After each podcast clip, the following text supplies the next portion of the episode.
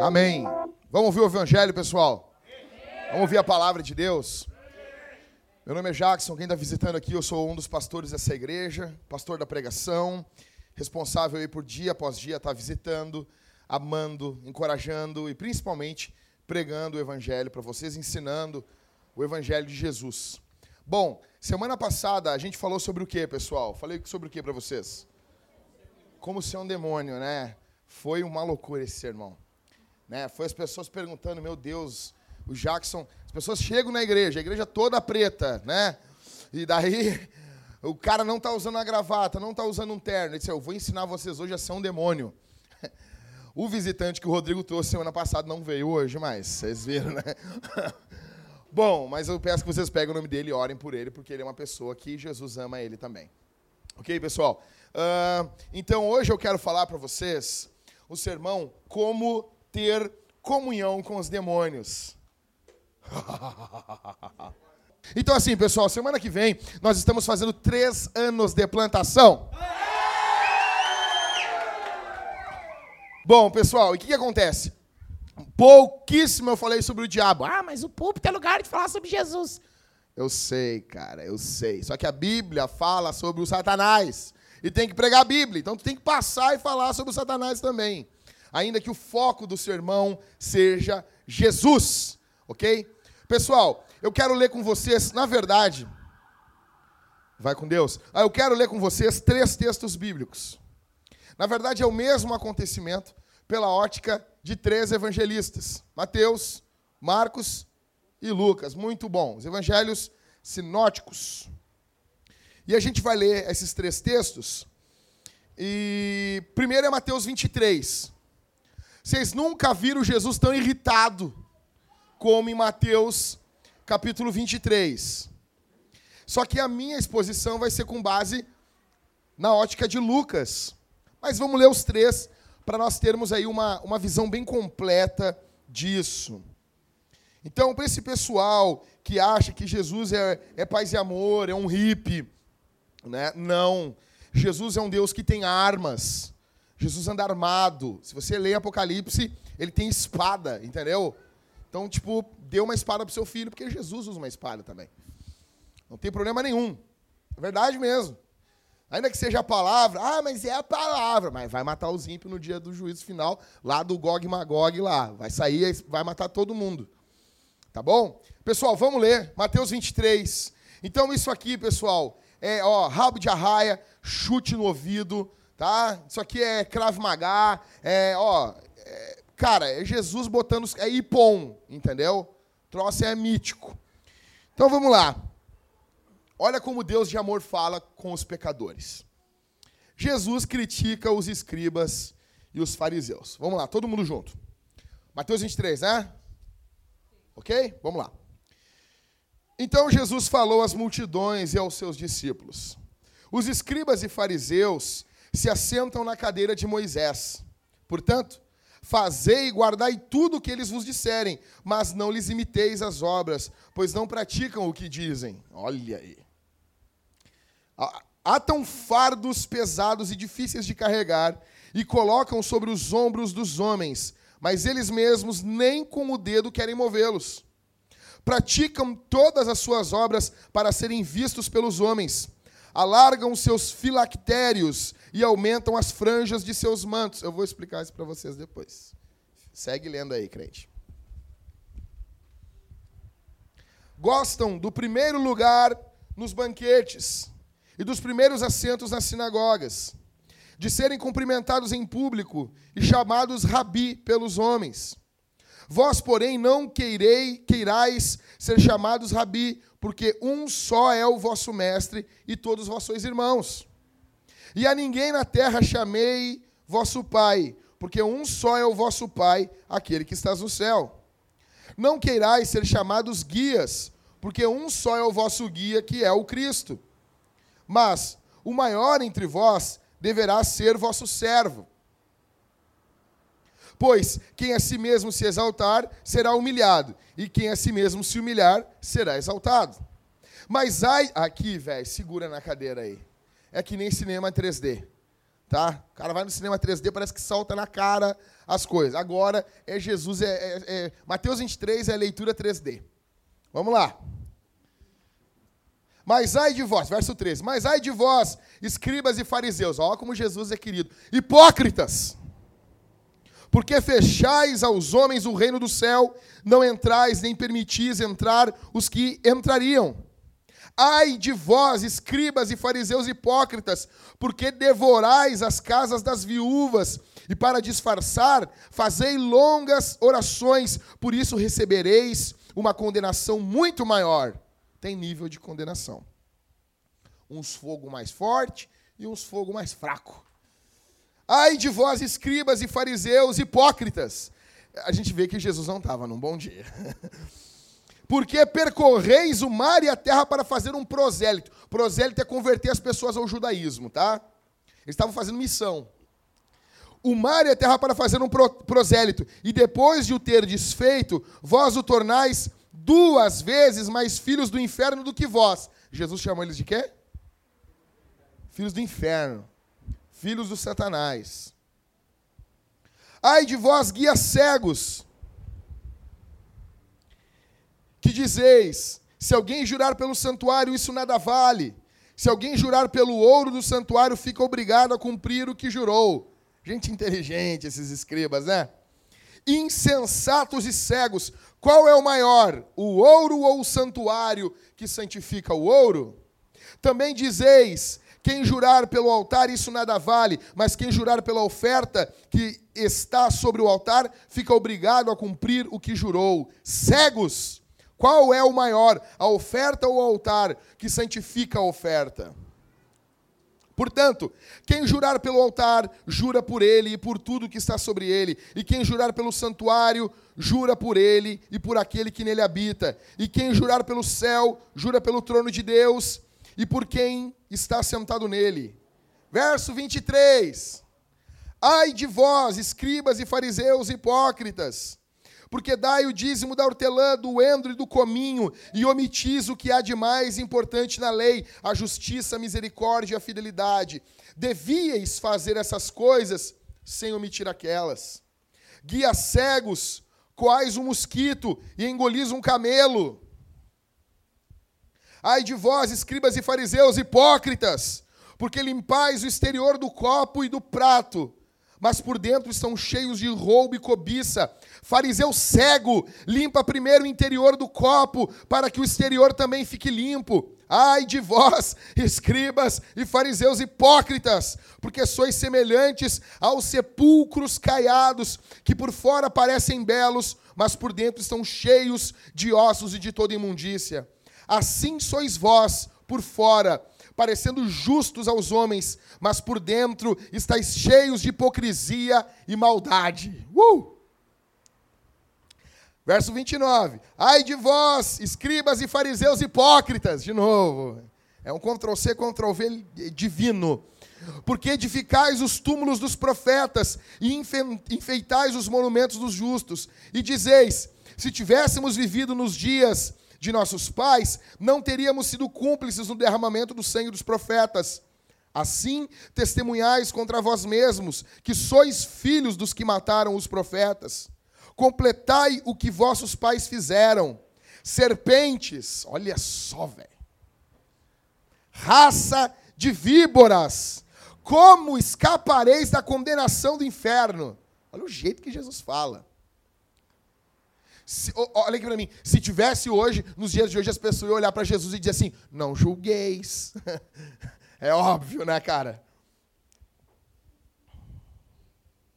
Portanto, verso 34: Eu vos envio profetas, sábios e mestres, matareis e crucificareis alguns deles, e outros açoitareis nas vossas sinagogas, e os perseguireis de cidade em cidade, para que sobre vós recaia, velho todo o sangue justo derramado sobre a terra, desde o sangue do justo Abel até o sangue de Zacarias, filho de Baraquias, que matastes entre o santuário e o altar.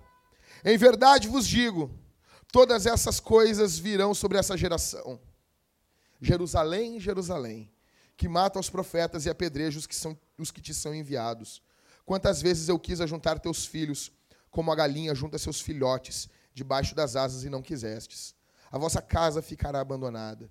Pois desde agora vos digo que de modo algum me vereis, até que venhais a dizer: Bendito que vem em nome do Senhor. Vamos para Marcos. Ah. 12, do 38 a 40. Marcos ele dá uma enxuto, é, enxuto porque ele está escrevendo para Romano. E Romano fica fazendo guerra e não tem muito tempo de ler. Então ele reduz o negócio. Marcos 11, 12, 38 até o 40. Três versos. E Jesus continuava a ensinar, dizendo: Cuidado com os escribas, que gostam de andar com roupas compridas, de ser cumprimentados em público. Gostam dos primeiros assentos nas sinagogas e dos primeiros lugares nos banquetes. Eles devoram as casas das viúvas e, para disfarçar, fazem longas orações. Eles receberão condenação muito maior. Agora vamos para Lucas, que é o que a gente vai ficar, capítulo 11. Vamos lá? Verso 37.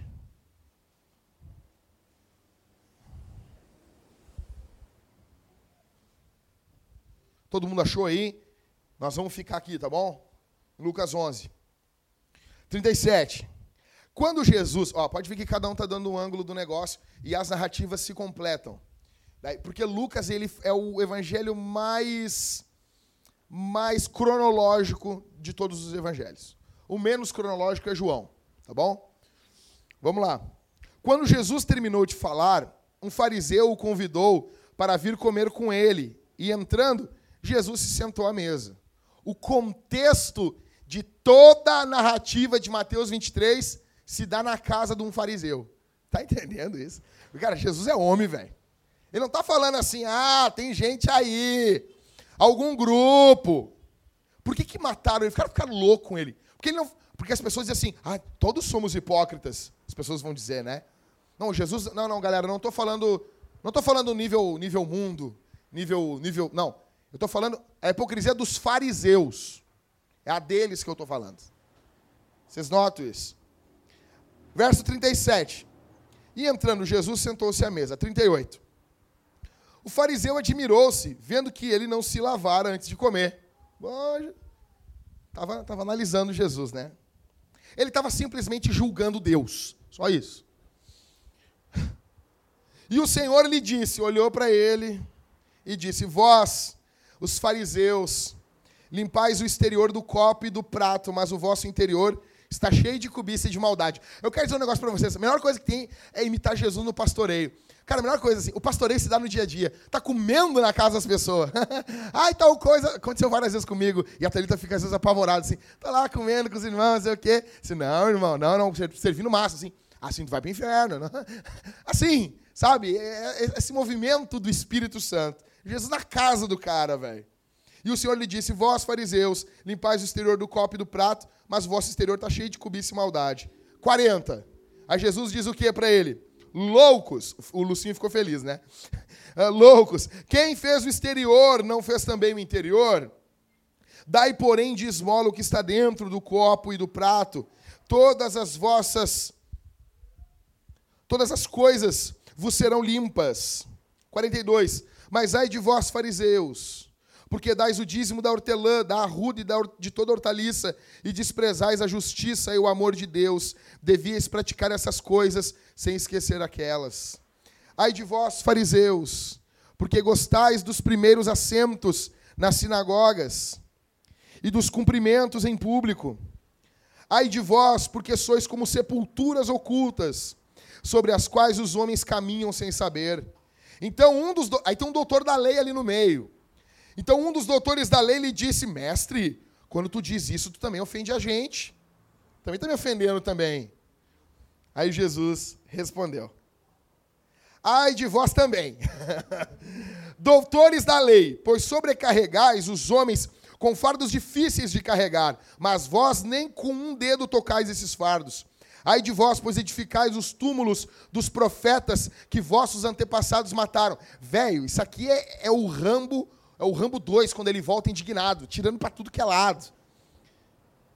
48. Assim sois testemunhas que aprovam as obras de vossos antepassados, pois eles mataram os profetas e vós lhes edificai os túmulos. Por isso diz a sabedoria de Deus: Eu lhes mandarei profetas e apóstolos, e eles matarão uns e perseguirão outros. Portanto, essa geração prestará conta do sangue derramado de todos os profetas, desde a fundação do mundo, desde o sangue de Abel até o sangue de Zacarias, morto entre o altar e o santuário. Sim, eu vos digo: essa geração prestará contas. Ai de vós, doutores da lei, porque retivestes a chave do conhecimento. Vós mesmos não entrastes e impedistes os que desejavam entrar. Ao sair dali, os escribas e os fariseus começaram a pressioná-lo com insistência e a interrogá-lo acerca de muitas coisas, armando-lhe ciladas a fim de apanharem alguma coisa que dissesse. Ufa! Jesus chega ali e ele fala com os caras em Mateus ali. Lucas não registrou isso. A gente tem que, teria que juntar os, os discursos e o que fica igual fica, e aquilo que está diferente a gente acrescenta, ficaria o discurso praticamente completo de Jesus. Bom, Jesus em Mateus capítulo 23 verso 15 diz que esses caras, os fariseus, são o quê? filhos do inferno. São filhos do diabo. Jesus chama os caras, vocês são filhos do diabo. O que acontece é o seguinte: a gente nunca viu Jesus tão indignado. Eu acredito que ele está mais indignado aqui do que quando ele bateu nos caras com chicote lá. Que ele fez um chicote lá no templo lá e bateu nos caras. Tipo, nós nunca vimos. Jesus, eu não sei se aqui, com certeza, ele deu nele. Ele teve que tomar um omeprazol, cara. Com certeza, borbulhou o estômago dele, né? O, o pessoal, sabe é, como é que é? Ele estava com o quê? Úlcera, não? Gastrite? Com certeza, cara, ele estava indignado esse dia. Aí chegou os caras, não, toma um omeprazol aí, Jesus. Ele tomou um omeprazol. Jesus chama os fariseus de filhos do inferno. Acontece se a gente voltar em Lucas, a gente vai ver que os fariseus estão tentando pegar Jesus. Eles estão tentando analisar Jesus. Eles estão fazendo, sabe o quê? Julgar Jesus. Quando Jesus chega, eles convidam Jesus para comer. Eles querem cear com Jesus. E eles não querem só, eles querem participar da ceia com o Senhor, mas eles não querem só participar da ceia, eles querem analisar o Senhor. Só que Jesus não é só homem, ele é Deus. O que eles estão fazendo aqui, igreja? Eles estão analisando Deus. Eles estão se colocando na cadeira de Moisés. Eles estão julgando. Eles estão analisando quem é Deus. E algumas coisas eles concordam e outras eles discordam. Não, está errado. Oh, mas olha aí. Eu estava conversando com a Thalita hoje, no nosso culto, em casa, e eu disse para ela que tem um conhecido meu, que ele chegou para mim e ele disse assim, ah, o Jackson não gosta de ler o Antigo Testamento. Eu, por quê? Por quê? Aí ele disse, ah, Deus é muito infantil no Antigo Testamento. Tá, a gente não precisa nem explicar que ele abandonou a igreja, largou a mulher, tá no mundão, né? É óbvio, cara. O cara que senta, imagina, o cara senta e. Hum, ah, eu não concordo com Deus fazer isso aí. Se, aquela célebre frase: se Deus fizer isso, ele não é justo. Ô meu, o que, que é justiça para ti, velho? Se Deus agora largar uma bomba em todas as igrejas do mundo e matar todos os crentes, ele continua sendo bom. Porque a gente é tudo pecador. Então, assim, ah, se Deus fizer isso, ele não é justo. O que acontece é que os fariseus eles estão fazendo isso com Jesus. Eles estão querendo analisar o Senhor.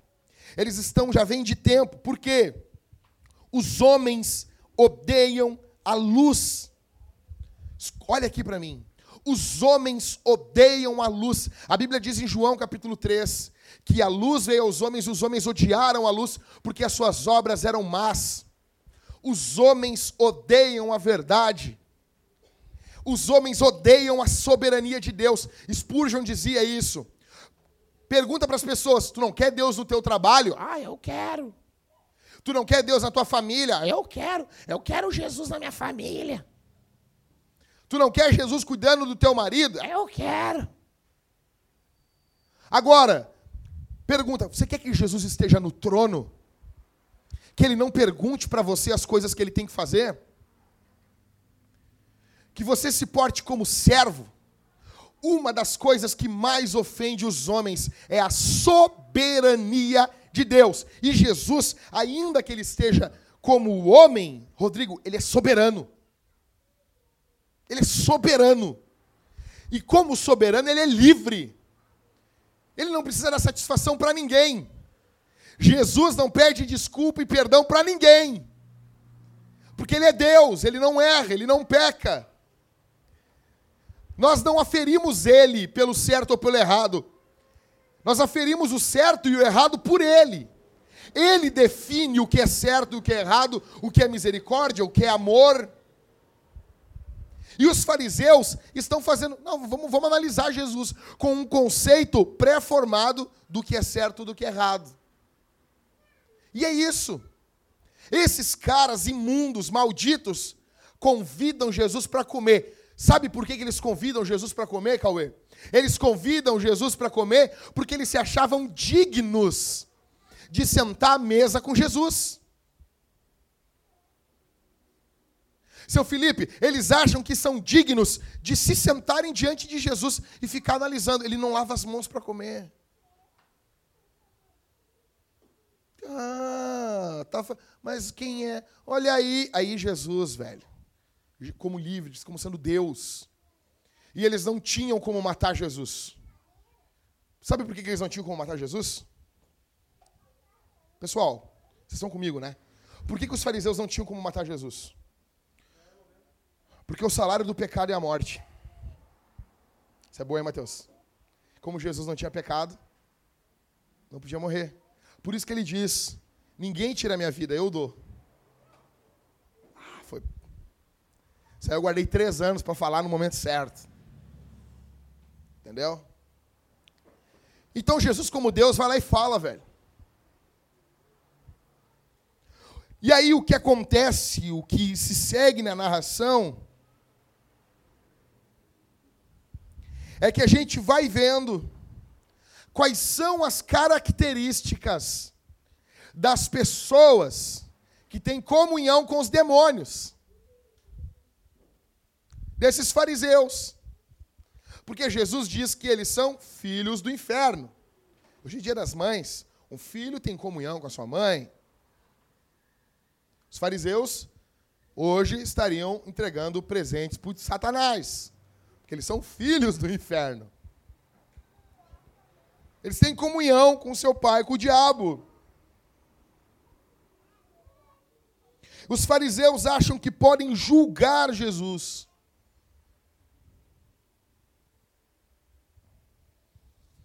Uma coisa que o Spurgeon dizia é que tudo aquilo que os homens fizeram a Jesus é o que eles fariam com Deus exaltado se pudessem chegar até Ele. A única vez que Deus veio ao mundo como homem, ele foi levado para uma cruz, pelo ódio dos homens. Então, pessoal, você entrou aqui essa noite. E talvez eu vou falar algumas coisas aqui e você já até vai notar, bah, eu estou tendo comunhão com os demônios. Então eu quero ensinar vocês a ter comunhão com os demônios. Como que vocês fazem isso? Como que tu vai conseguir, Ricardo?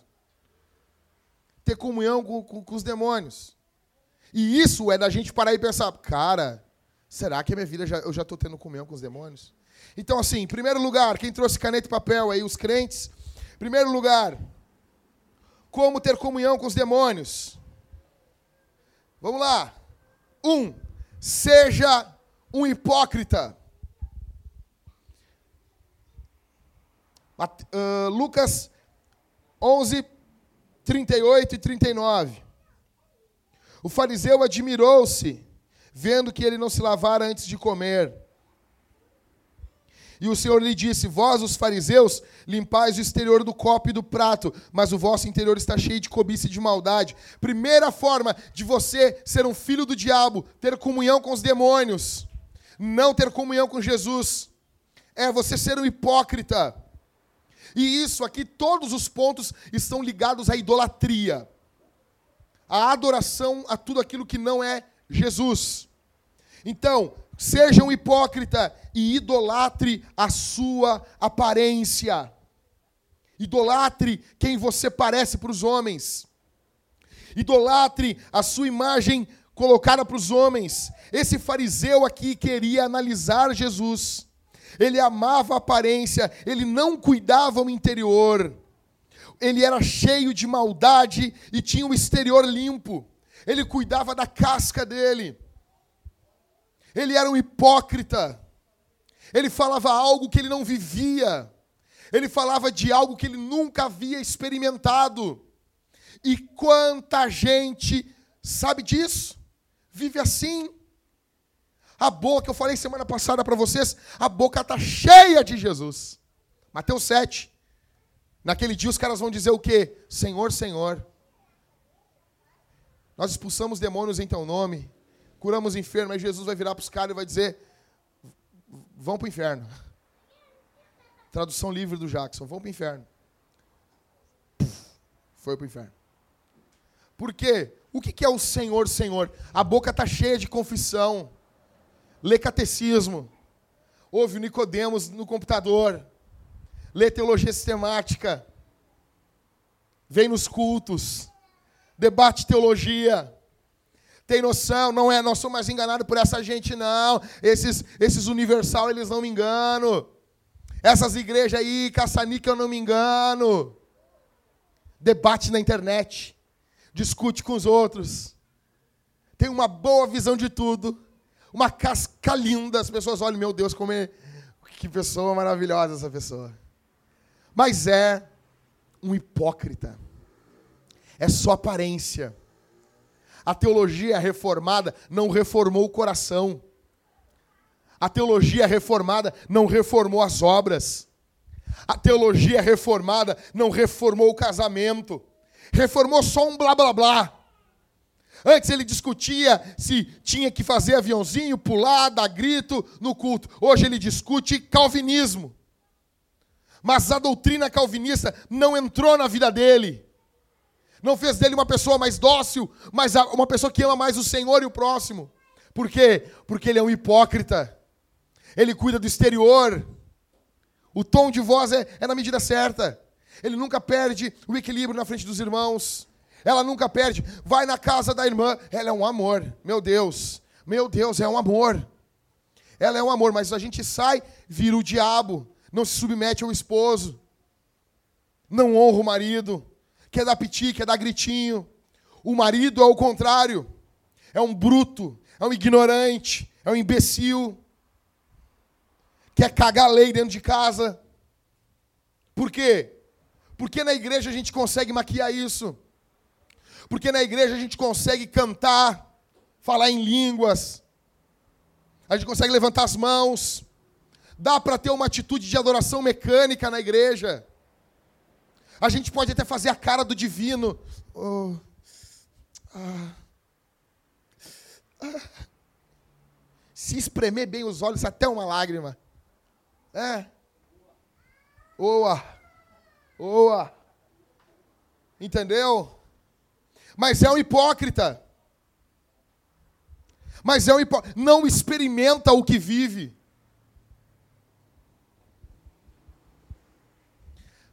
Grave isso aqui. Não podemos sentar à mesa com Jesus sendo hipócritas. Nós vamos participar da ceia daqui a pouco. Quem você pensa que é de confiar nas suas obras para participar da ceia? Quem você pensa que é para participar da ceia do Senhor como um hipócrita? Você dá a entender uma coisa e é outra. Você sabe o que eu estou falando. Dá a entender, até não fala, mas dá a entender que lê muito. Ah, Meu Deus, que orgulho. Dá a entender que ora pra caramba. Dá a entender que é um ótimo marido. Dá a entender que é uma ótima mulher. Dá a entender que é um crente, mas é um hipócrita. Tem comunhão com os demônios. É um filho do inferno. Você confessa os seus pecados de forma generalizada ou de forma objetiva? Eu, por exemplo, hipócritas, conforme João Calvino, confessam os pecados assim: Senhor, perdoa os meus pecados. Amém.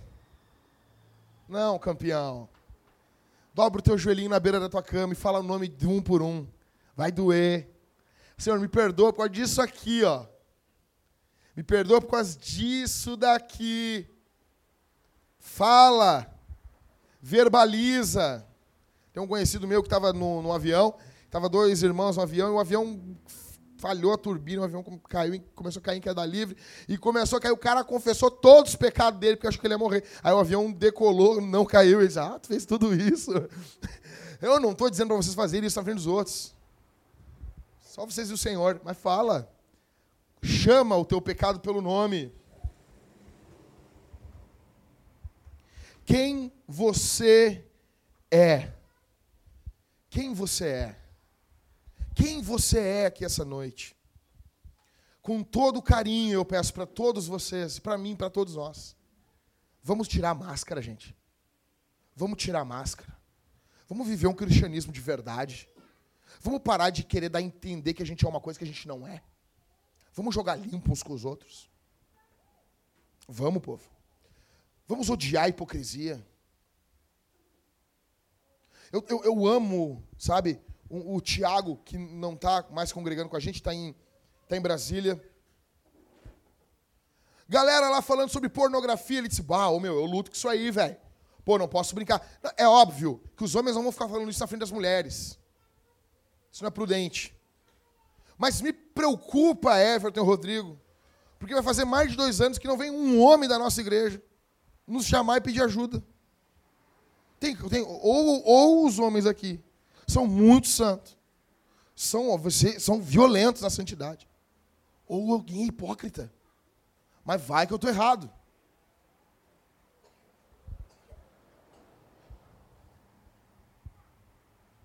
Vamos tirar a máscara. Tira a máscara. O teu tempo está acabando, meu irmão. Quem está vivendo com máscara, e eu vou dizer assim, eu não, eu não, não dá essa coisa para pregar para quem está em casa. A gente posta o sermão na internet e o pessoal ouve o que está vivendo aqui. Eu não estou pregando com vista na internet. Tem, tem gente que reclama de mim, bah, meu pastor lá, ele, ele prega, mas ele prega para a internet, ele não prega para a igreja. Então a igreja que alguma. Não, estou pregando para a igreja. Aí se alguém ouvir na internet e casar com que a realidade que a gente está vivendo, amém. Se não casar, que se ferre também. Não pago nada para gente. Que se dane. Agora a questão assim, na nossa realidade aqui como igreja local em Porto Alegre, o nosso tempo está acabando. A gente tem que tirar a máscara. Acabou. Eu não tenho mais tempo para ficar brincando de igreja. Ficar brincando de cristianismo, de hipocrisia. Ou nós servimos o Senhor. Ou nós servimos o Senhor de verdade. E eu não estou falando que você vai ser perfeito. Você vai continuar sendo um pecador. Mas vai haver dentro de você verdade. Ou a gente serve o Senhor, ou a gente serve o diabo. Ou temos comunhão com o Senhor e nos sentamos à mesa com Ele, ou comemos com, comemos com os demônios. Primeira forma de ter comunhão com os demônios, seja um hipócrita. Segundo, seja um louco. Então, primeiro, seja um hipócrita, idolatre a sua aparência. Em segundo, seja um louco, idolatre o seu eu. Verso 40. Loucos, quem fez o exterior não fez também o interior. Eles estão rejeitando o ensino de Jesus. Eles estão rejeitando o ensino do evangelho. Eles estão rejeitando a pregação de verdade verdadeira da palavra. Eles literalmente estão julgando Deus. Eles são loucos. Eles estão na beira de um precipício. E a gente está dizendo assim: vem, cara, vem, tu vai cair onde tu está. E ele, ah, cara, tá te metendo na minha vida. Isso aconteceu com gente que saiu do nosso meio. E eu não estou aqui dizendo que todo mundo sai do nosso meio, essa pessoa não é crente. Mas algumas pessoas não eram. E eu cheguei, eu, os rapazes chegamos, insistimos. Aí as desculpas eram o quê? Ah, da onde vocês tiram isso que eu tenho que ter culto familiar? Da onde que vocês tiram que eu tenho que orar pela minha mulher? Da onde que vocês inventaram regra que eu tenho que fazer culto, ler a escritura para ir na minha casa? Assim! Loucos, loucos, loucos. São loucos. São lou olhar o ensino do evangelho, olhar e dizer: "Não, não, isso aí não é para mim". Isso aí não é para mim. Eu quero servir a Deus do meu jeito, da minha forma. Não podemos sentar à mesa com Jesus, negando o ensino de Jesus. É a turma do eu quero Jesus, mas não quero doutrina. Vocês já ouviram isso? Já ouviram isso, povo? Ah, eu quero Jesus, mas não quero teologia. Esse é o tipo de gente que quando era solteiro, ah, eu quero transar com a menina, mas eu não quero me compromissar com ela, não quero ter compromisso com ela. Eu quero só gozar. É assim, velho. E isso está lotado nas igrejas hoje. Está lotado. Com Deus, quero só as bênçãos de Deus. E Deus que se rale. E Deus está me servindo, não eu servindo a Deus.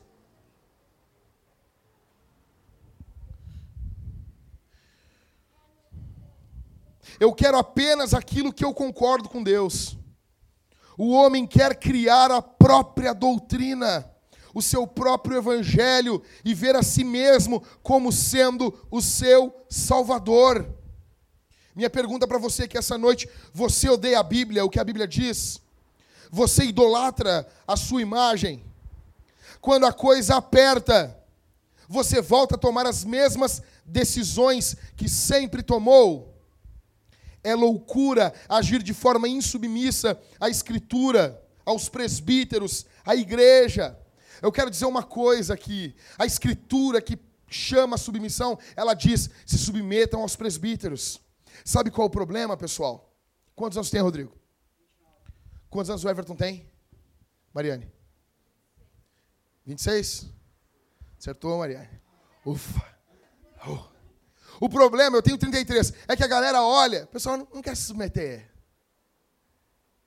Se submetiam para pessoas, os caras estavam numa igreja que o pastor tinha 50, 55, 60 anos. Não falava nada com nada. Era só poder institucional. Aí se submetiam. Mas assim, eu quero dizer para vocês uma coisa escondida em Jesus. Todas as sextas-feiras a gente tem se reunido. Nós temos mantido contatos presbíteros da igreja todos os dias da semana. E eu tenho visto a cada dia mais Jesus sendo formado na vida do Rodrigo e do Everton. Compara o que a gente está falando com a Escritura, meu brother. Não é submissão cega, não é submissão louca.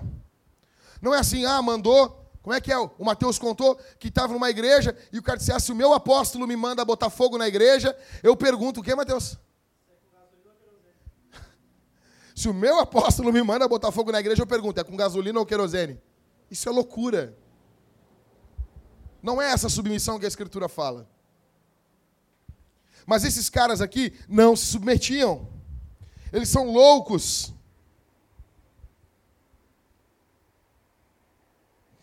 Problema é que a gente tem muito especialista nas igrejas hoje. É muita gente, muito especialista.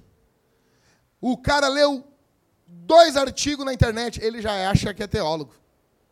Já acha que, meu Deus do céu. Já quer discutir, já quer, ó, já acha que.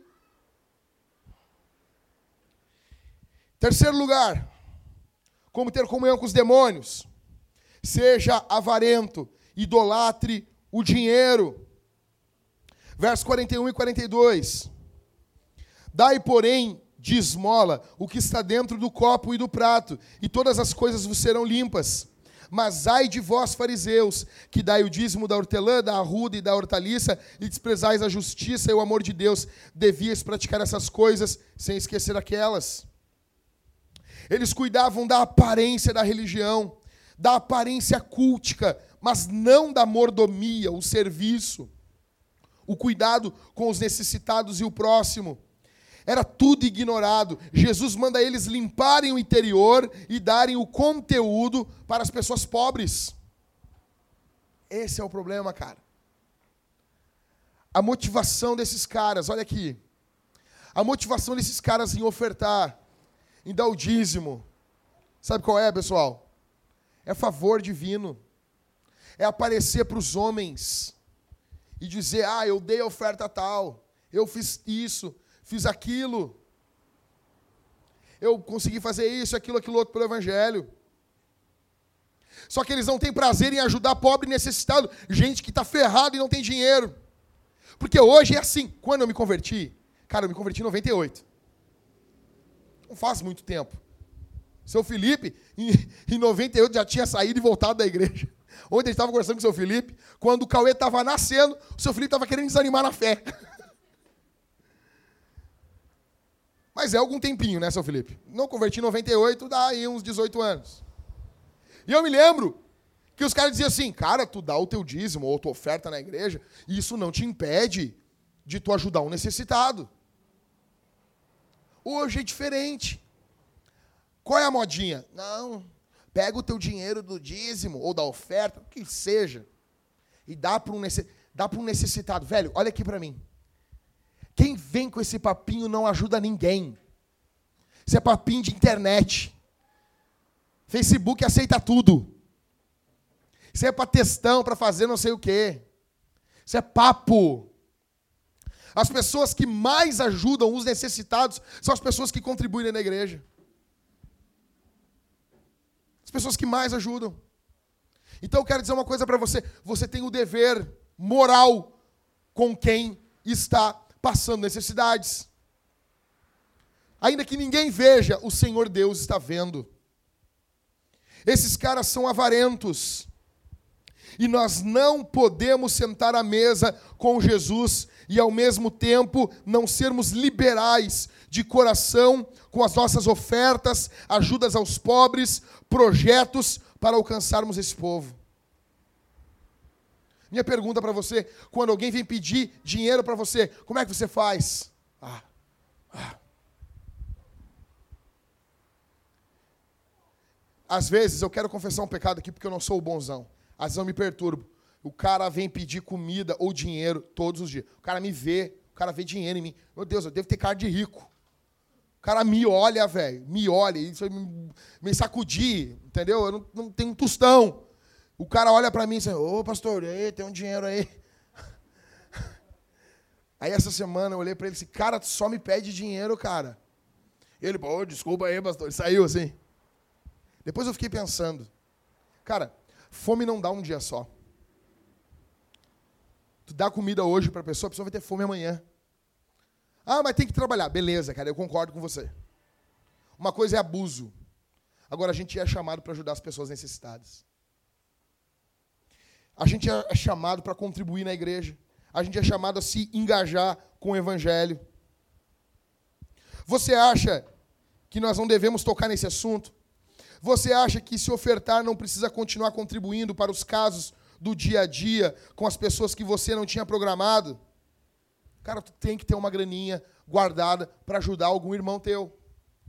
Eu quero dizer uma coisa, é impossível, não pode ter gente passando necessidade no nosso meio, cara. Não pode.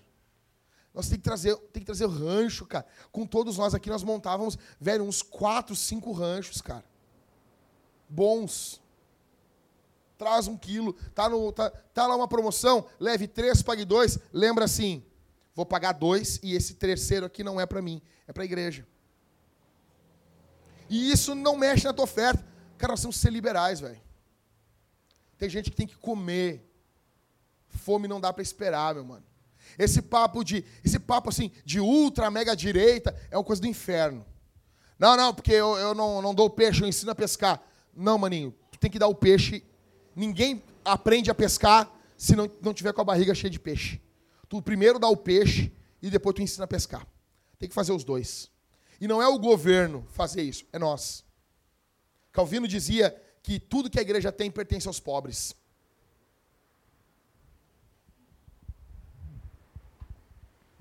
Existe desapego em você? Ou existe idolatria ao dinheiro? Precisamos ser mordomos. Não basta ofertar, temos que fazer isso de coração.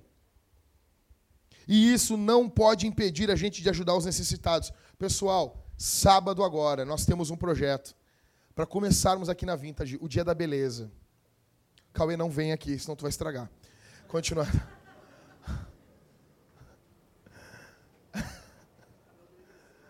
Foi boa essa, né? Até a Aline gostou, velho. Foi boa. Essa aí foi então é o dia da beleza. Pessoal, nós vamos distribuir, distribuir 20 fichas para as mulheres aqui da vila, as mães virem aqui e as mulheres vão estar trabalhando aqui. E a gente quer fazer isso no mínimo dois, dois meses. Não sei em quanto tempo cresce os pelos aí, que as mulheres se depilam aí. Mas para a gente cuidar de algumas mulheres da vila. E nós vamos começar agora, são tudo mães. As gurias já vão conversar com elas sobre os filhos se precisam de reforço escolar. E a gente vai começar, acho que em junho, aí. Karine está cuidando disso. Levanta a mão aí, Karine. Levanta a mão, Karine. Esposa do Leonardo. Ela, a Aline, mais algumas irmãs vão estar tá cuidando disso. A gente tem que cuidar dessa gente. Thaís, a gente precisa que tu comece as aulas de inglês aqui. Nem que seja uma vez, um sábado, um sábado um sábado por semana, acho que seria bom. Dois é meio complicado. Ontem, a gente falou no carro ontem, o Léo disse, ah, mas eu já vou fazer essa aula aí. Já tem aluno. A Thaís vai dar aula de inglês aqui na igreja, pessoal. Imagina, velho. Que coisa chique. Aí depois podemos fazer um culto em inglês, imagina. Em línguas, ó, vai ser manto. Em quarto, pessoal, como que eu faço para ter Comunhão com os capeta. Em quarto. Ame honrarias. É, né, Mariane? Idolatre a sua imagem. Imagem não é nada, seja tudo, viva isso ao contrário. Capítulo 11, verso 43 e 40. Alguém pode ler para mim para eu tomar um gole d'água aqui? 43 e 44, pessoal. Fica de pé aí. Ah, pega o microfone aqui, lê. Ai de vós, fariseus, porque gostais dos primeiros assentos nas sinagogas e dos cumprimentos em público. Ai de vós, porque sois como sepulturas ocultas, sobre as quais os homens caminham sem saber. Eles queriam ser importantes sem servir. Eles queriam só ser honrado. E isso aqui é algo muito sério. Os primeiros lugares, eles queriam ser pessoas especiais, gente que não quer servir. Os filactérios, que a gente leu em Mateus, em hebraico quer dizer tzit, tzit, que é aquelas franjas grandes. E cada um tinha umas franjas que estavam ali representando a sua linhagem. Qual era a linhagem que aquele cara tinha? Até uma curiosidade, provavelmente, quando a mulher do fluxo de sangue tocou em, na orla do, do veste de Jesus, ela tocou no filactério de Jesus. O que, que acontece, pessoal? Esses caras faziam as franjas das, da, das suas túnicas enormes para mostrar que eles eram homens de uma linhagem especial em Israel. Eles amavam a imagem deles, é aquilo que as pessoas estão projetando deles. Eles amavam isso. Eles gostam de cumprimentos em público. Eles querem ser os únicos que podem lidar com o sagrado. Eles amam o som dos seus nomes, eles amam sua imagem, eles amam as honrarias, eles amam, amam ter destaque. Não podemos nos sentar à mesa com Jesus e, ao mesmo tempo, amar as honrarias humanas, amar as altas posições. O mundo é um púlpito. Eu, cara, não se planta igreja com gente que o foco da vida cristã dela é o púlpito. Não se, não se planta. A gente tem a ruína de uma igreja quando o púlpito, meu Deus, ai, meu Deus, o sonho da minha vida, ai meu Deus, ai meu Deus, é pregar no púlpito. Eu não estou dizendo que outras pessoas não ocuparão o púlpito da nossa igreja. Só que eu estou dizendo que isso não pode ser o alvo da tua vida. E eu vou dizer um negócio aqui, não perguntei para a pessoa, mas eu acho que, acho que não dá nada.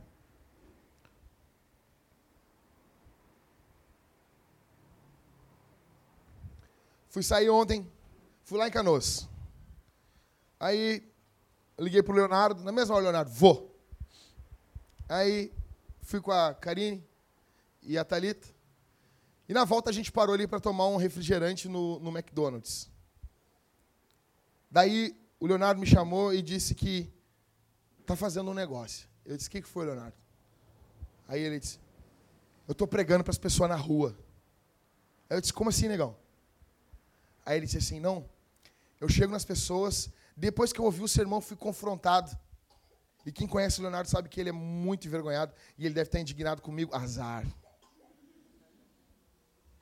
Aí ele contou que ele chega para as pessoas e ele diz assim: Eu quero 30 minutos da tua atenção. Se fosse eu, ia ser assim, né? Eu quero 30 segundos da tua atenção. Você sabe da história? Tu falou para todo mundo, Leonardo. Eu quero 30 segundos da tua atenção. Aí a pessoa, 30 segundos, tranquilo. Aí ele começa. Eu quero te falar que há dois mil anos atrás, decorei a tua pregação, Leonardo, vou pregar ela. Há, dois mil, há 2016 anos atrás, certinho, um judeu teve aqui e foi crucificado, porque nós somos maus, pecadores, imundos. Mas em graça Deus nos convida para um arrependimento hoje. Nós amamos a moralidade, nós amamos uh, sermos seres morais, querer editar, mas na verdade nós somos maus e esse Deus nos chama para nos arrependermos. Esse Deus cheio de graça. E eu queria te convidar para ir num culto na Vintage. A pessoa, tá bom. E ele sai. Velho, quando eu vi isso ontem, e o negócio aqui não é força de vontade. O negócio é poder do Espírito. O Leonardo não está fazendo isso porque ah, ele é um bom moço, porque ele tem força de vontade. Não, é porque o Espírito Santo está empurrando ele. O que falta, pessoal, é isso. Que eu falei para vocês, das pessoas chegarem antes no culto e pegar os folhetos e evangelizar. O que falta é isso. O que suplanta, o que fez os discípulos levantarem e pregarem para o mundo todo da época deles, foi o poder do Espírito Santo. E a gente estava conversando que Moody, que foi um grande evangelista de Chicago no século XVIII, XIX, ele disse que não ia dormir sem falar de Jesus para uma pessoa, no mínimo. Então, o que, que é? E quando eu ouvi isso dele, eu disse: tá aí um cara que, que seria legal um dia dividir o púlpito com ele. É isso, pessoal. O que falta é isso para gente. Falta é olhar o mundo como um púlpito. O resto, as oportunidades virão. O que falta para a gente é esse tipo de coisa. É esse tipo de vontade de pregar o Evangelho a todas as pessoas. E eu quero dizer uma coisa: que aliado ao evangelismo, o calvinismo é algo fantástico. Sabe por quê? Digamos que o arminianismo fosse verdade, porque não é. A pessoa precisaria. A, a conversão em um momento da conversão depende da pessoa. A, pessoa ela ganha graça preveniente. vou explicar para vocês. O arminianismo, ele crê que nem nós, que nem, os, que nem nós calvinistas bonitos, eles creem na depravação total, igual, mesmo jeito. Igual. O arminianismo mesmo. Não o semipelagianismo do inferno. Arminianismo, os arminianos são nossos irmãos. Então, eles creem na depravação total. Mas a nossa diferença é que quando o pregador prega o evangelho, o arminiano, ele ganha a graça preveniente. Ele vira como Adão, zerado. ah, toca um, tecladinho, e ele, ah, aí ele está numa bolha assim, tudo lento, e ali ele escolhe ou reprova. Claro que não é uma maconha isso, porque não tem na Bíblia. Não tem, cara, não tem, não tem. E primeiro, porque se a gente volta ao estado inicial, por que Jesus tem que vir morrer na cruz? Ah, turn down for us aí, né?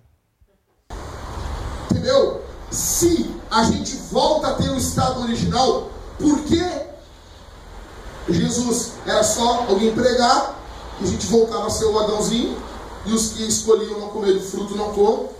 Só que engraçado é que o cara não para de pecar. A única coisa que eu queria conversar com esses meninos, tá, beleza, eu, eu aceito. Só para de pecar então. Falhou, né? Moiou, não dá. Então, digamos que o animismo fosse verdade, em algum momento da história as conversões poderiam parar e nunca mais converter ninguém. As pessoas, as pessoas começam agora, não vou aceitar, não quero, e daí para, e daí tipo, é, é uma grande aventura, a gente não sabe se as pessoas vão se converter ou não, porque não depende de Deus na visão arminiana. As conversões poderiam parar e nunca mais ninguém se converter e a igreja acabar. Porém, por que, é bom ser calvinista? Sabe por quê? Porque a gente sabe que a gente prega, não, não sabe quem são os eleitos, mas tem eleitos. Então, quando você vai para o centro de Porto Alegre, vocês olham aquele monte de gente passando, eu olho aquela galera e penso assim, aqui no meio tem alguns eleitos, eu não sei quem é.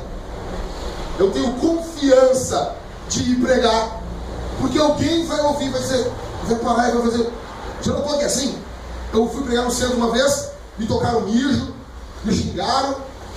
Sério, tocaram mijo em mim, cara. Não foi dentro do estádio, foi ali. E daí, quando eu vejo do lado do canto tinha um casal chorado, abraçado. Por que, que uns choram e outros só com mijo? Por que, que uns param e ficam assim, é verdade, ele pode até não se converter ali, mas é uma semente que está sendo gerada no coração dele.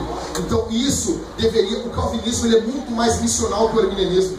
Deveria impulsionar você. Não, eu posso me levantar aqui porque eh, eu falei para ontem para o Léo, dentro do MEC ali, lotado, eu disse, olha Léo, tem algum eleito aqui? Algum eleito tem aqui. Eu não sei quem é, mas tem aqui. Isso deveria me dar mais força para me levantar e falar. Porque alguém vai ouvir. Porque alguém vai crer. Porque alguém vai se converter. Porque ele é eleito. Então eu quero que vocês pensem nisso. Não pensem na imagem de vocês. Não lutem pela imagem de vocês. Pelas honrarias. O mundo é um púlpito. No verso 44 ele diz o quê? Que eles são sepulturas o quê?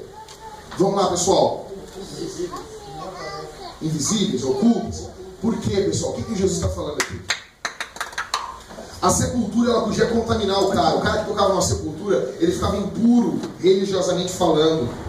Só que as sepulturas ocultas não tinha lá uma lápide, não tinha nada que dizia que era uma sepultura, ferrou. O cara está caminhando ali, pisou na sepultura, ficou impuro. Jesus está dizendo que os fariseus são como essas sepulturas ocultas as pessoas se contaminavam ao estar em comunhão com eles. As pessoas se contaminavam em estar andando com eles. E as pessoas nem notavam isso. Muitos se frustram porque querem o púlpito pelo púlpito. Hoje, plantação de igreja virou moda. Virou moda. Quando eu comecei a ler sobre plantação de igreja em 2010, 2011, não era tanta moda, agora é moda. Agora todo mundo quer ser plantador de igreja. Mas engraçado é que as pessoas não querem ajudar numa plantação. O cara chegou para mim e disse: Ô Jackson, eu tenho, meu coração está fervendo pelo, por Porto Alegre. Eu, olha, o cara lá de cima, lá do Nordeste, vai mandar uma oferta para gente. Plantador é assim, cara. São ferrados de grana. O cara, o cara dá muita atenção e vai mandar um dinheiro para nós. Vai, vai mandar uma grana. Vai ajudar com uma bufunfa. Cara, plantação de igreja é hardcore. E o meu coração arde pelo Porto Alegre. Eu, ah, que legal. Eu vou plantar uma igreja aí. Eu, oh, legal. Que bom, a gente precisa mesmo. E eu ficaria muito feliz se ele viesse naquele momento mas eu acho que daqui a uns cinco anos. Beleza, tudo bem. Por que, que não, esses cinco anos não ajuda a gente? O problema é que as pessoas querem o seu reininho. Cara, eu já ajudei tanta plantação de igreja, cara. Tanta plantação, tanto lugar que foi, começou com uma rebiboca e aquilo virou igreja. O problema é que cada um quer o seu reininho hoje. Por quê? Porque querem honrarias. Porque querem ser destaque, querem ter chamado, querem ser chamado de pastor. A pergunta não é se você tem oportunidade nos púlpitos, mas sim qual é a oportunidade urgente da igreja que você congrega. Eu quero muito ouvir a pergunta assim: Ô pastor, como é que eu posso ser útil aí? Velho, eu vou te dar 15 opções, 20. Que que, pastor, o que, que o senhor precisa? Está precisando de alguma coisa? Tô. Tô. Vocês estão precisando, a igreja está precisando de alguma coisa? Precisamos de mais servos. Eu fico apavorado. O Leonardo está coordenando a limpeza. A dificuldade que é para montar as equipes de limpeza. As pessoas não querem, cara. Porque limpar o chão, arrumar isso aqui é fundamental para uma reunião.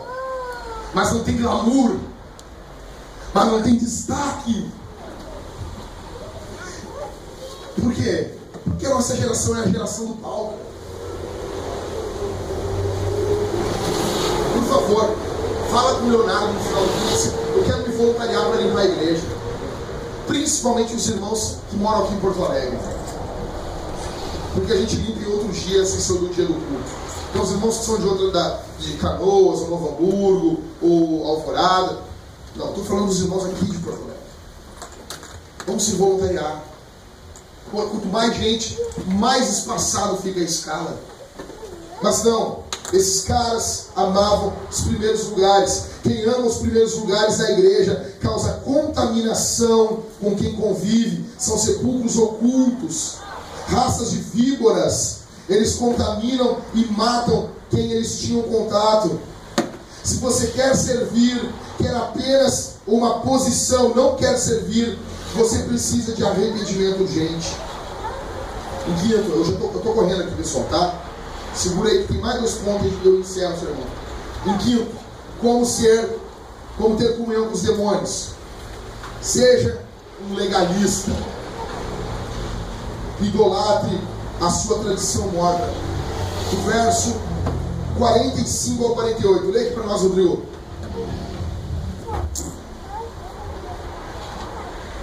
Então, um dos doutores da lei disse: Mestre, quando dizes isso, também ofende a nós.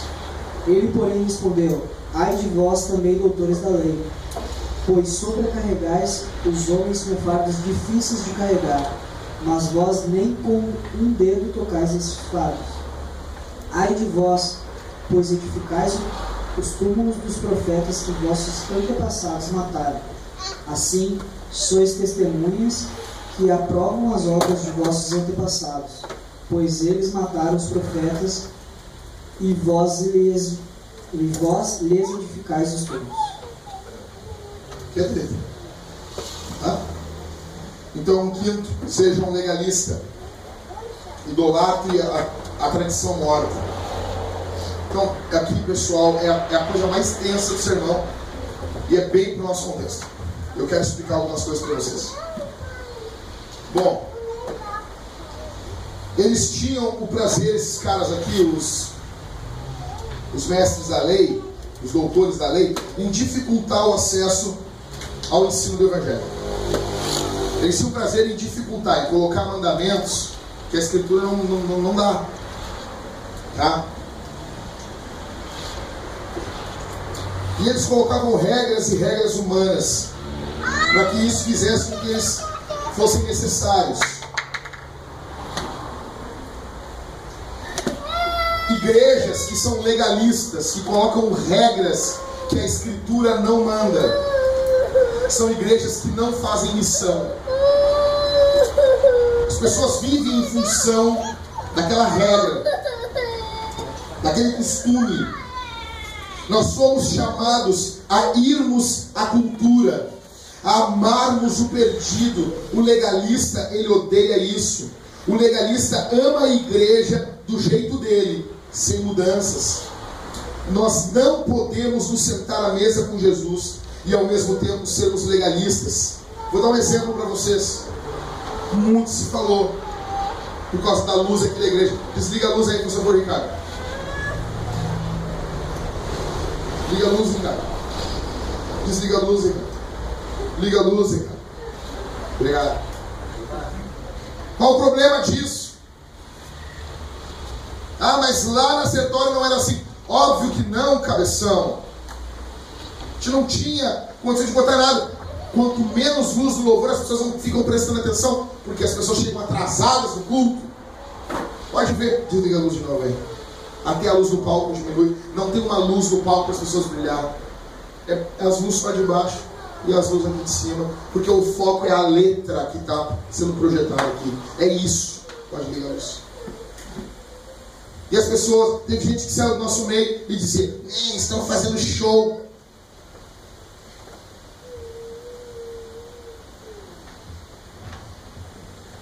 O legalismo, ele coloca regras que a escritura não coloca. Onde diz que não pode fazer isso aí, cara? Faz de novo aí. Onde diz? Onde diz? Diga de novo aí. Obrigado. Onde diz que não pode isso? O show é um monte de luz no palco. A gente está diminuindo até a luz do palco. Para o foco ficar na letra. Para se tiver gente chegando atrasado, não chamar atenção. Mas não. Não. É regras sobre regras. Muitas coisas mudaram e vão continuar mudando vão continuar mudando. A única coisa que não vai mudar é que domingo, às 18 horas, nós teremos a Bíblia aberta e exposição da Escritura e pregação do Evangelho. Vamos orar ao Senhor, participar dos sacramentos e sair durante a semana em missão. O resto é tudo mutável.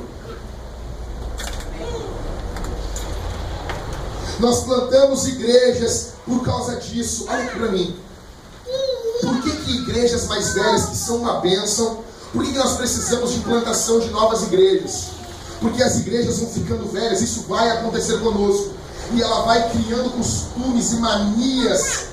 E quando vê, ela se enrijece e ela perde o contato com a cultura, ela perde o contato com o bairro, ela perde até a noção de se comunicar com o não cristão. É um bando de evangeliquez, o varão, a bênção e não sei o que. Vai falar com o não cristão assim, o cara não consegue nem se comunicar. Por isso que as igrejas mais velhas deveriam apoiar igrejas mais novas em plantação. E se nós ficarmos velhos, uma igreja bem velha, nós vamos ter que apoiar plantação de novas igrejas. Porque igreja é um organismo, até o termo plantação de igreja, é algo vivo, ele morre. Igrejas locais morrem. Não a igreja de Jesus, mas localmente a igreja morre que, que faz? Planta de novo. Planta outra. É triste, eu sei que é, mas é a vida. Se outras igrejas dissessem, nós morremos, vamos doar tudo isso aqui para a plantação de uma nova igreja, com um novo gás, com um novo fôlego, com novos obreiros, com irmãos engajados, tudo do zero de novo. Aquilo voltaria a ter um impacto no bairro de novo. Porque a plantação de igreja, as pessoas estão mais mobilizadas. Agora, algumas pessoas amam a tradição. O legalista, ele forma o entendimento da palavra, ele torna o entendimento da palavra um fardo. Ele não inspira ao expor o Evangelho. Ele, ele, ele deixa o Evangelho um saco. Jesus diz que eles estão enfeitando os túmulos dos profetas, honrando os profetas passados. Os caras mataram Jeremias, mataram os profetas. E Jesus está dizendo: vocês teriam matado também. Vocês só estão honrando porque eles estão velhos, estão mortos. E é assim. A gente honra quem morreu. Quem morreu presta. Né? Eu morava no, no, campo da Tuca, aí o cara deu matou, deu um tiro no pé do cara lá, e ele morreu. os caras não entendem assim. Ele era tão bom, ele dizia que ia atirar na cabeça e atirava no pé. Era uma pessoa tão boa. Que até quem atira no pé no enterro fica bom. Você honra somente quem já morreu? Você tem a tendência de cobrar coisas que a Escritura nunca falou? E aqui eu quero parar e falar um negócio para vocês. Cigarro e bebida. Escutem o que eu vou falar um negócio para vocês aqui. Por que muitos irmãos sinceros, crentes, vai numa igreja, a mulher lá luta para não cortar o cabelo. Ela luta na vida dela e ela vai e corta. Ela luta, ela chora, eu não quero cortar o cabelo, ela vai e corta. Ai meu Deus, eu quero ter um cabelo ponta de espada ali, as pontas bonitas, e ela vai e corta. Sabe por quê? Porque eu, eu descobri isso hoje lendo o. O Espírito Santo, ele não ajuda ninguém a cumprir algo que a Bíblia não manda. O Espírito Santo não dá força para ninguém para cumprir mandamentos de homens. O papel do Espírito Santo é nos empoderar, nos avivar para cumprirmos a palavra. E pecado, olha aqui para mim, o que é pecado? Pecado vem da palavra grega harmatia, que quer dizer errar o alvo, que é ferir um mandamento. Para ser pecado tem que ter um mandamento que foi quebrado. Por isso, isso aqui eu falei no segundo culto na Vintage, em 2013. Eu tenho que falar de novo. Por isso que beber álcool não é pecado, desde que, um, você não se embriague. Dois, você respeite as leis. Onde estava brincando lá, né? Seu não vai beber lá, sair de cueca na rua, dando tiro pra cima bem louco. Não. Dirigir embriagado. Não. Ah, mas é que, é que assim, né, Jackson? É, é que aí é perigoso, né? É perigoso. Eu, eu, eu sou contra. Eu sou contra porque é perigoso. E eu acho que, beleza, não bebe tu. Tu não bebe. Tu não bebe. E tenha comunhão com quem bebe. Mas, mas o escândalo vai gerar escândalo. Ah, te peguei! Todas as coisas me são lícitas, mas aí cita isso aí, né? O texto nem está falando de bebida. Mas bem, bem, isso aí. te peguei! Então, tá, então beleza, eu estou escandalizado agora que tu usa boné. Ah, eu te peguei. A partir de agora eu estou escandalizado que tu usa camiseta. Estou escandalizado que tu anda de calça e não de saia. Fala os homens aí. E? Vai botar uma saia porque eu me escandalizo botar as calças? A questão do escândalo vem do grego escandalon, que quer dizer tropeçar. Ou seja, tu faz algo e a pessoa tropeça, ela muda a rota. No cristianismo é abandonar a fé. Não é ficar. Não. Vai abandonar a fé? Não. Então não é escândalo. Escândalo no contexto bíblico. Primeira coisa, então, beber, cerveja, vinho, cachaça. Vocês. Porque eu sou assim, cara. Eu tomo cerveja uma vez, uma vez a cada quatro meses, que é quando eu posso comprar uma de verdade. Entendeu? Com esse dinheiro, o cara compra escola todos os dias. Aí eu, tenho, eu tô com uma cerveja lá em casa, vai fazer agora, fazer uns cinco meses que eu tomava uma cerveja. Aí o cara lá e levou duas cervejas importadas. A maioria tudo ganha. É missão, né? Aí eu tô lá com a oferta do pastor lá, tá lá dentro da minha, da, da minha geladeira, vai fazer mais de três semanas. Cara, eu não vou deixar de beber a cerveja, porque você não vai abandonar a fé. Você quer só encher o saco. Ok. Eu já falei sobre cigarro, eu tenho que voltar nessa questão também. Pessoal, eu quero explicar que a minha motivação quanto a isso, primeiro, não é ser parecido com Spurgeon. Não é. Não é. Antes de saber disso, já pensávamos assim e já pregávamos assim na vida. Eu não estou dizendo que você tem que fumar. Eu não fumo. Eu, Jackson, não fumo. Tá? Cresci numa casa que minha mãe não fumava, não fumava.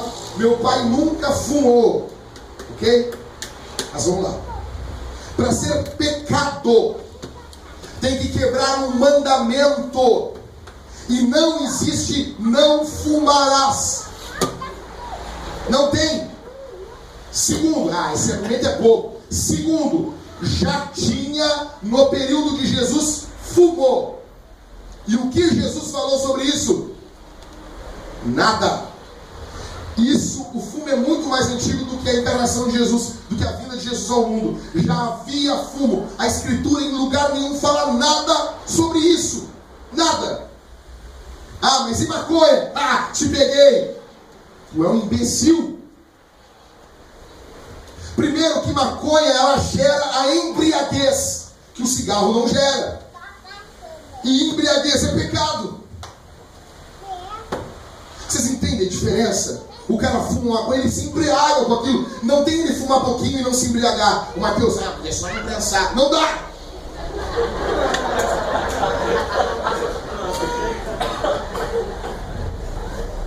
Então, nós temos irmãos aqui que fumam na nossa igreja. E eu amo esses irmãos.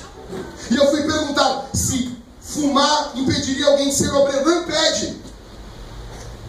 Teria coragem de olhar para o escuro e dizer: Não, não, aqui tu não vai ser obreiro, rapaz, tu, tu fuma. O que, que eu falei? Onde deu toda a polêmica no meu Facebook? E eu deixei baixar, não falei nada para vocês. E eu, eu coloquei de coração aberto. Quando eu voltei, aquilo estava uma chórnia. Por quê? Eu disse assim para um dos irmãos que estavam lá em casa. Ele pegava, eu vou falar, é o Jorge. Chegou lá em casa e o Jorge, na hora de fumar, de pitar, ia lá pra rua. Ele dizia, fuma aqui, cara. Não, não precisa fumar dentro de casa. Entendeu? Parecia isso aqui com, com o templo de Salomão cheio de glória. Não. Fuma na porta aqui. Tu não é leproso. Tu é meu irmão. Que marca que tá fumando aqui? Aí, e o que, que eu estou dizendo para ele? Fuma para a glória, glória de Deus. O que, que é isso? Deixa eu explicar para você. É assim, não dicotomiza a vida. Ah, agora eu vou fazer uma coisa que não é muito legal. Ah, que droga. Aí fuma ali, aí já, aí já, abre precedente para ele fazer outras coisas. Eu não! Quando estiver fumando, fuma lendo a Escritura. Fuma lendo a Bíblia. Fuma ouvindo louvor. Vai fumando para a glória de Deus. Não quer fumar? Pede para o Senhor Deus te ajudar.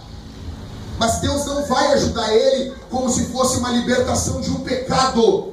Ah, Jackson. Ah, ah mas eu disse, a Bíblia diz que quem faz mal para o templo do Espírito Santo, Deus vai destruir. Te peguei, te peguei. Seu animal, o texto está falando de pornografia, de sem vergonhice. O texto está falando de sexo fora do casamento. Lê todo ali em Coríntios. O que ele está dizendo? É comida? Não é. Porque se fosse assim, nós teríamos que ser vegetarianos. E Jesus teria pecado por ter comido carne, porque às vezes a carne faz mal para a gente.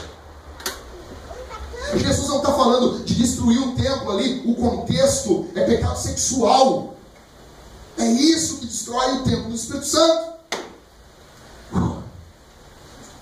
Por isso, por isso, eu não estou inventando moda. Eu não estou aqui, por favor, eu não estou aqui querendo fazer chamarisco, ser diferente. O, é que na internet não dá, velho. A, a, tu escreve uma frase, não dá pra. Imagina tudo que eu falei aqui, escrever um textão. Não dá. Eu larguei de mão. Então, não é pecado.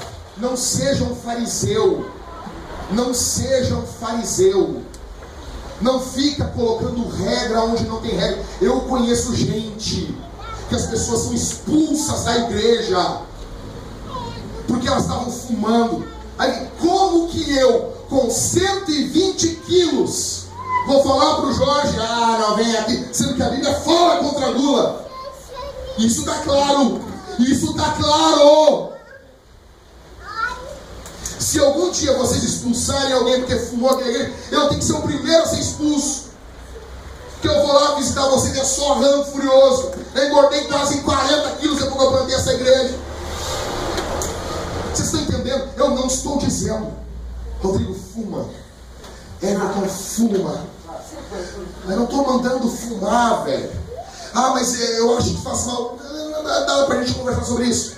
Eu acho que deve fazer mal, não tanto mal como faz, mas tem várias variantes. A questão nem é essa. Mas eu, vou, eu quero ter fôlego, eu quero fazer sexo com a minha mulher bem, e, e pá, tá fazendo mal para mim isso aqui, então eu quero largar o cigarro. Legal, brother. Bota lá o dermopet na, na pele. Quem se lembra do dermopet? Era nicotina colada, masca o chiclezinho com nicotina, daí vicia no chiclezinho. Então, e, e larga o cigarro para a glória de Deus. O que eu estou dizendo? Fuma para a glória de Deus? Largar o cigarro também tu larga para a glória de Deus. Não precisa fumar. Vem parou de fumar, né, Priscila? Quanto tempo, Priscila? É. Dois anos. Vem com o meu fumando. Aí fumar para glória de Deus. Aí parou de fumar, parou de fumar para glória de Deus. Porque Paulo vai dizer isso em Romanos, capítulo 14. Tem uns que julgam igual todos os dias e outros não julgam. E aquele que come carne, come para o Senhor. E o que não come, não come para o Senhor. E ambos servem o Senhor. Isso é igreja. Ok? Ah, mas eu acho errado. Campeão. Bíblia. Bíblia. Bíblia. Fundamente teologicamente. Isso aqui é uma igreja bíblica. É uma igreja bíblica. A Bíblia fala. A Bíblia decide. Eu queria tanto que a Bíblia mandasse a gente usar capa. Não manda. Andar com uma espada na cintura e com uma capa nas costas. Imagina que legal. Imagina, andar com a roupa do 300. Nós, Rodrigo Gordo, andando com aquela roupa. Imagina. Imagina eu e lá. Imagina, nós andando com as capas assim, Rodrigo. Assim. Com a capa. Mas a Bíblia não manda. Mas a Bíblia não manda. Então não dá, tem que aceitar. Não dá para usar capa, não dá para andar com espada. Beleza, a Bíblia não manda fazer isso. E a gente submete a escritura. Ok? Ai, vai dar um negócio. Último. Tem uma ortodoxia morta. Idolatre o rito. Verso 52. Ai de vós, doutores da lei, porque retivestes a chave do conhecimento, vós mesmos não entrastes e impedistes os que deixavam entrar, desejavam entrar. Eles retêm o conhecimento, eles ensinam a obscuridade. Essas coisas não são essenciais.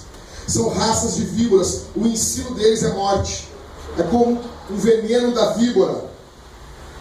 É uma teologia sem vida. Nós não podemos nos sentar à mesa com Jesus ao mesmo tempo e amarmos somente a letra do Evangelho. O Evangelho não é uma religião só de letra, é de vida também. Ouvindo dizer isso?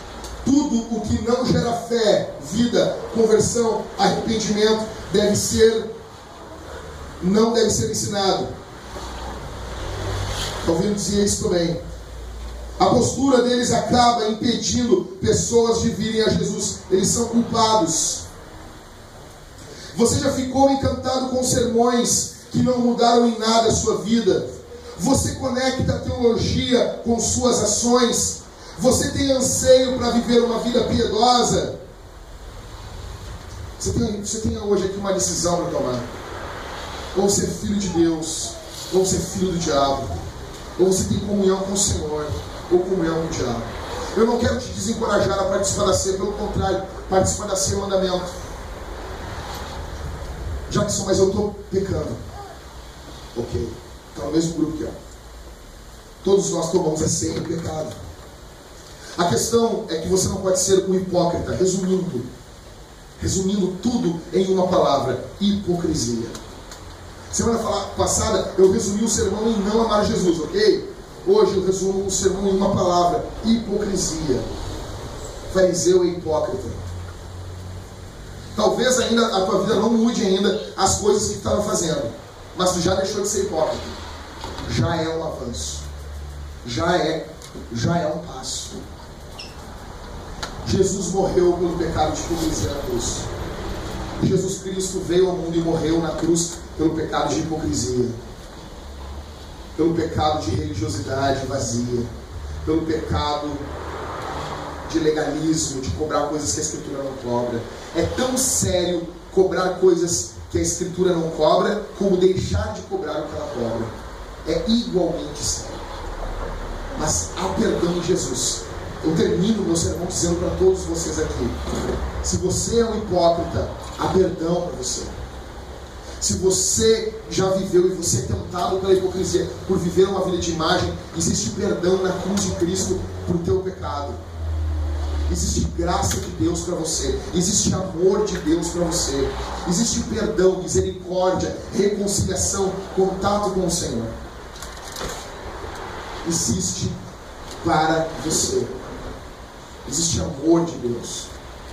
E o Espírito Santo pode transformar Jesus você. E você a imagem de Cristo nessa noite.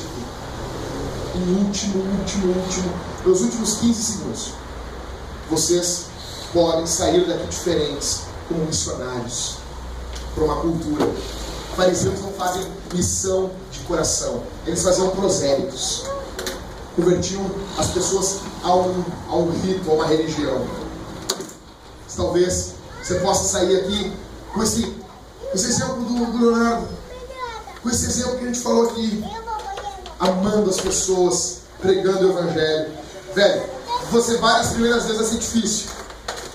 Vai ser muito difícil.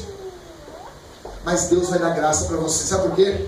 Porque Jesus disse assim, Rodrigo, ele falou assim: façam discípulos das nações, ensinando-os a guardar tudo que eu tenho falado para vocês. E eis que estou convosco todos os dias até a consumação dos séculos. Eu falei para o Leonardo ontem, legal? Quando tu vai, Jesus vai contigo. Quando tu vai, Jesus vai contigo. A mão de Jesus vai com quem vai à missão. A mão de Jesus está com aqueles que estão em missão. Nós somos uma igreja missional. Nós somos uma igreja que toda a nossa vida é pautada em fazer missão, porque o nosso Deus é missionário. Nosso Deus é um Deus missionário. Vamos ficar de pé, igreja.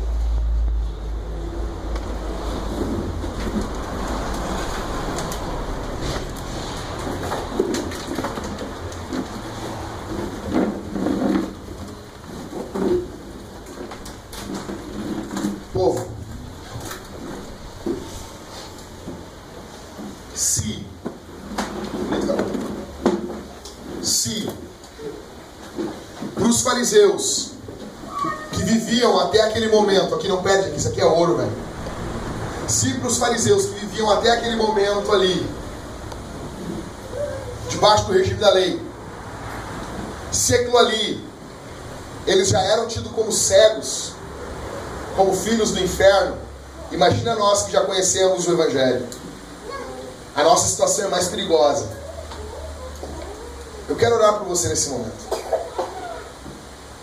chamar o Cauê e a Jéssica. Eles vão cantar o Tudo Entregarei, só a voz e o violão. Depois eu vou orar e depois a Jéssica vai cantar junto com o Cauê. Ok? Eu pedi que todos fechassem os olhos. Todos fechem os olhos nesse momento. Vamos orar, povo. Vamos orar ao Senhor. Senhor, nós te louvamos pela tua palavra. Nós te louvamos pelo teu evangelho. Senhor, obrigado porque o Senhor nos deu uma, uma mensagem para proclamar, que é o evangelho, que é a boa nova. Não permita, Senhor, que venhamos a desprezar as boas novas, que venhamos a abrir mão da verdade do Evangelho. Senhor, se enquanto eu estava pregando aqui, algum dos meus irmãos, ao ouvir o Evangelho, foi ofendido pela mensagem do Evangelho. Que haja perdão para esse teu irmão. Que haja restauração para ele. No nome de Jesus, que haja transformação. Que a graça do Senhor se estenda sobre a tua igreja. Que nós não sejamos como fariseus que nós não sejamos hipócritas. No nome de Jesus. No nome de Jesus, não queremos ser hipócritas. Não queremos ser legalistas. Não queremos amar as honrarias. Não queremos achar que somos mais do que os outros. Não queremos ter o nosso nome divulgado. Deixar de servir. Tem misericórdia de nós, Senhor. Tem misericórdia de nós. Olha para nós com misericórdia. No nome de Jesus.